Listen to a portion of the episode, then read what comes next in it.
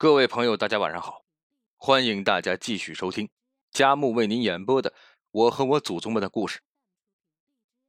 咱们继续说这破地狱的故事。你以为故事到那个离奇的结局就结束了吗？说话之间，这就已经到了民国三十五年，上海提篮桥，日本投降之后。日本的特务机构梅机关还贼心不死，在南京、上海埋了不少钉子，也就是卧底，还在各地藏了些黄金枪支，预备以后反攻使用。梅机关的理想很丰满，但现实却很骨感。梅机关前脚一撤，军统的接收人员后脚就到。信誓旦旦的给梅机关做过保证的汪伪特务，就纷纷带着军统把这些黄金军火挖了出来，作为投诚的资本。唯独只有一个姓季的老汉奸不肯交代。这个姓季的老头啊，是汪伪七十六号里专门负责金融安全的专员。据线报，他经手的黄金是最多的。在信息闭塞的牢里，他听信一个荒谬的谎言说。日本和英美已经谈和，中国和苏联结盟，马上三战就要爆发，日本人就要打回来了。于是死活也不肯交代黄金的位置。他一个快七十岁的老头子，还身有重病，不能打他，也不能饿他，万一死了，黄金就成了谜案了。他做了大半辈子的特务，寻常的那些特务套路在他身上也不好用。他家里也没有亲人。也没有办法拿亲人来威胁他，军统拿他一点办法也没有。本来他提出来呀，要直接跟戴笠谈，戴笠知道他手上有货，也就答应了。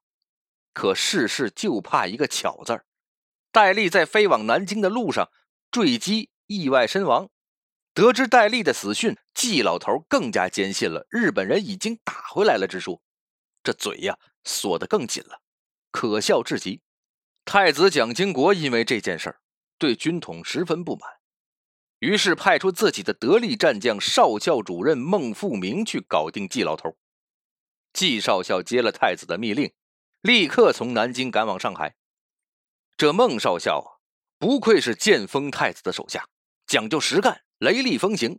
一到上海，谢绝了上海方面的一切接待，直奔提篮桥监狱提审季老头。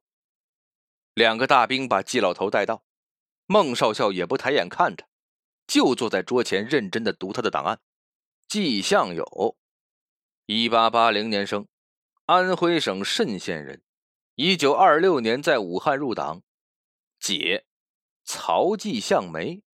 读到他的家庭关系，原本拧着眉毛无比严肃的孟少校突然扑哧笑了，冷不丁笑了一声，倒把季老头吓了一跳。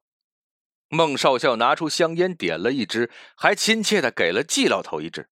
孟少校俯身帮季老头把烟点上，说：“老人家，咱俩可是够有缘的。”季老头接了他的烟，本就受宠若惊，他这一句，季老头就更懵了。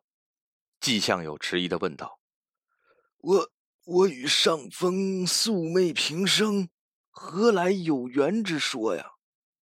孟少校笑吟吟的转用安徽土话问季老头说：“我讲个名字，你望望，你可晓得哦？”他深深吸了一口烟，仰天抬头吐了个烟圈，道：“你还记得有个人叫孟蝶吗？”季向友迟疑了一阵，似乎蒙住了。孟富明看他懵了，又起身对他打了一个击手，接着问他：“可想起来了？”季向友倒抽了一口冷气，抬眼看着这个一身戎装的黑壮军官，满脸的难以置信。梦蝶，梦蝶，这个让他咬牙切齿、日思夜想的名字，他哪里会不记得？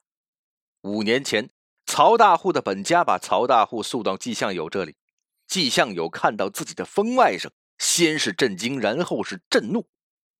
姐姐死后。外甥成了他在这世界上唯一的亲人，如今被人弄得家破人亡，还疯了，是谁这么大胆，敢欺负到自己头上？而且自己这些年省吃俭用摊出来的小百万块养老钱呢，尽都存在外甥那里。出了这事儿，也都打了水漂。震怒之下，他立刻安排人去查，要下面的人一定抓住这班道士。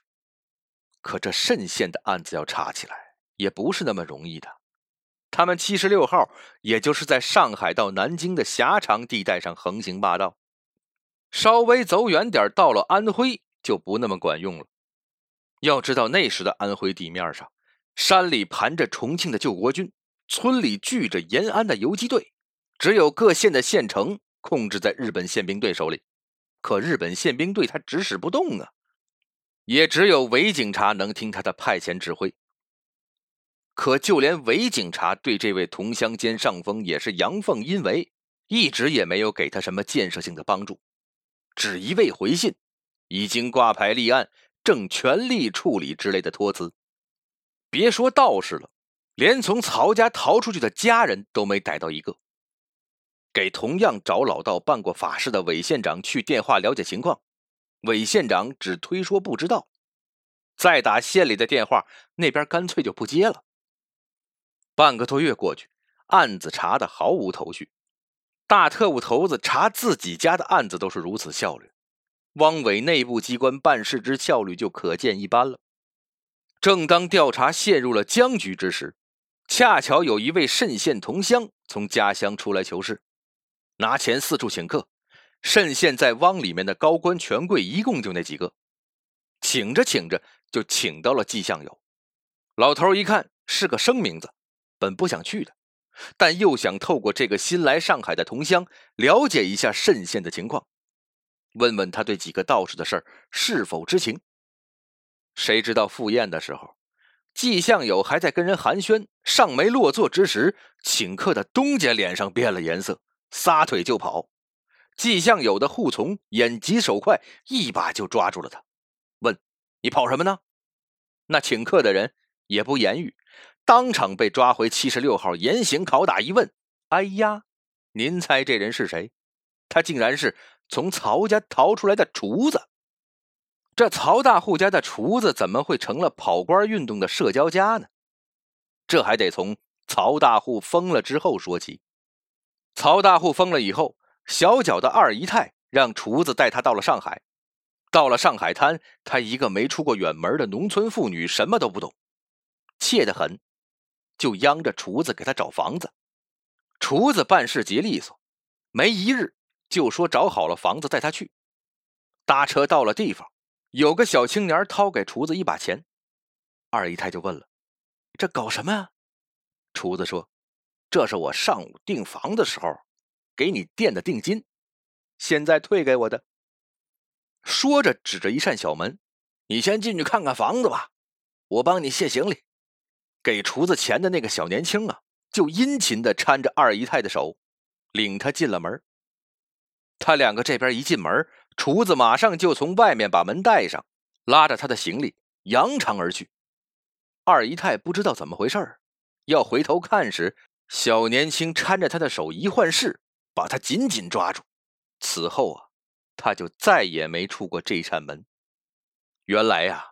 厨子把他卖到了会乐里最脏最烂的野鸡堂子来了。这正是蛇蝎养母二姨娘，一朝眼红丧心狂，善恶到头终有报，人间正道是沧桑。欲知后事如何，且听明日分解。